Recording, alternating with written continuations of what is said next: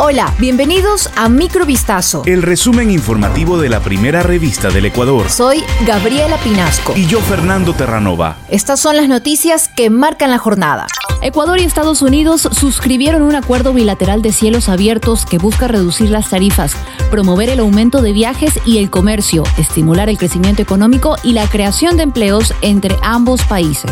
El acto, que se desarrolló en Quito este miércoles, contó con la participación de Victoria Nuland, subsecretaria de Asuntos Políticos del Departamento de Estado de Estados Unidos, el ministro de Relaciones Exteriores Juan Carlos Holguín y otros funcionarios. Durante su intervención, el canciller señaló que el acuerdo es solo la conclusión de una gran relación entre Estados Unidos y Ecuador. Textualmente dijo, la idea de más mundo en el Ecuador se consolida con una diplomacia abierta a la conectividad mundial. El acuerdo de cielos abiertos permite la expansión de los vuelos de pasajeros y de carga entre Ecuador y Estados Unidos, promoviendo así el aumento de los viajes y el comercio y estimulando las oportunidades de empleo de alta calidad, el intercambio cultural y el crecimiento económico.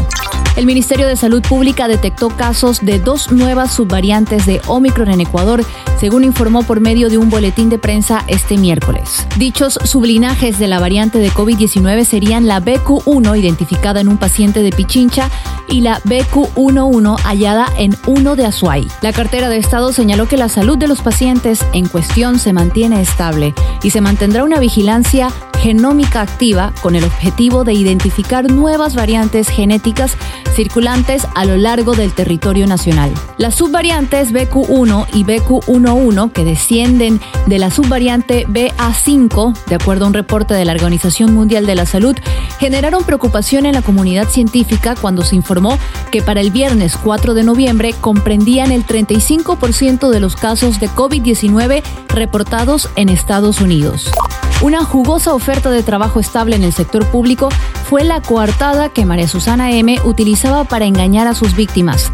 Ella fue sentenciada a una pena de prisión de ocho años por el delito de estafa. De acuerdo a los hechos probados por Fiscalía en la audiencia de juicio y ratificados en la apelación por el fiscal Eric López, entre abril y mayo de 2018, María Susana contactó a varias personas del cantón San Miguel de los Bancos en la provincia de Pichincha, ofreciéndoles plazas de trabajo en instituciones públicas. A cambio de ubicarlos en el puesto, ella pedía una suma de 6 mil dólares. La mitad de ese dinero, decía, era para la conformación de una empresa que se encargaría de gestionar los contratos. Los otros 3.000 se iban a emplear para la adquisición de vehículos con los que se prestarían servicios en instituciones públicas. Todo fue un engaño. El fallo de primera instancia fue apelado por su defensa, pero la sala de la Corte Provincial de Justicia de Pichincha ratificó su condena dándole la razón a la fiscalía que motivó por segunda vez su acusación. Dentro de un restaurante en Quito, Paola Cabezas, asambleísta del movimiento correísta UNES, fue víctima de un asalto. En su cuenta de Twitter, la legisladora hizo público un video en el que se observa el instante en que un hombre entra al establecimiento y de manera sigilosa se para detrás del asiento donde estaba Cabezas. Pese a que el lugar está lleno de comensales, en cuestión de segundos el sujeto agarra el bolso que estaba colgado en la parte posterior de la silla y sale caminando sin que nadie notara lo ocurrido. La asambleísta denunció Hoy se sustrajeron mi cartera con mis documentos en un restaurante de Quito. Casi de inmediato hicieron consumos internacionales con mis tarjetas.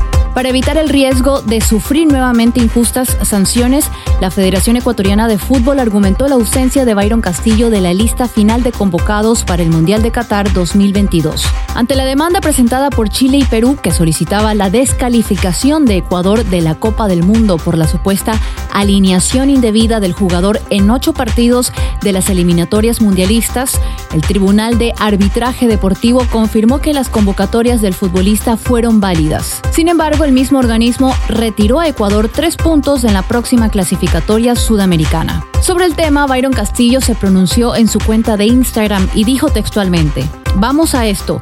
Orgulloso de ustedes, menores, los quiero un mundo. Vamos con fe, apuesto todo a ustedes. El sueño mío no termina aquí. Sigo de pie y firme contra todo. Esto fue Microvistazo. El resumen informativo de la primera revista del Ecuador. Volvemos mañana con más. Sigan pendientes a vistazo.com y a nuestras redes sociales.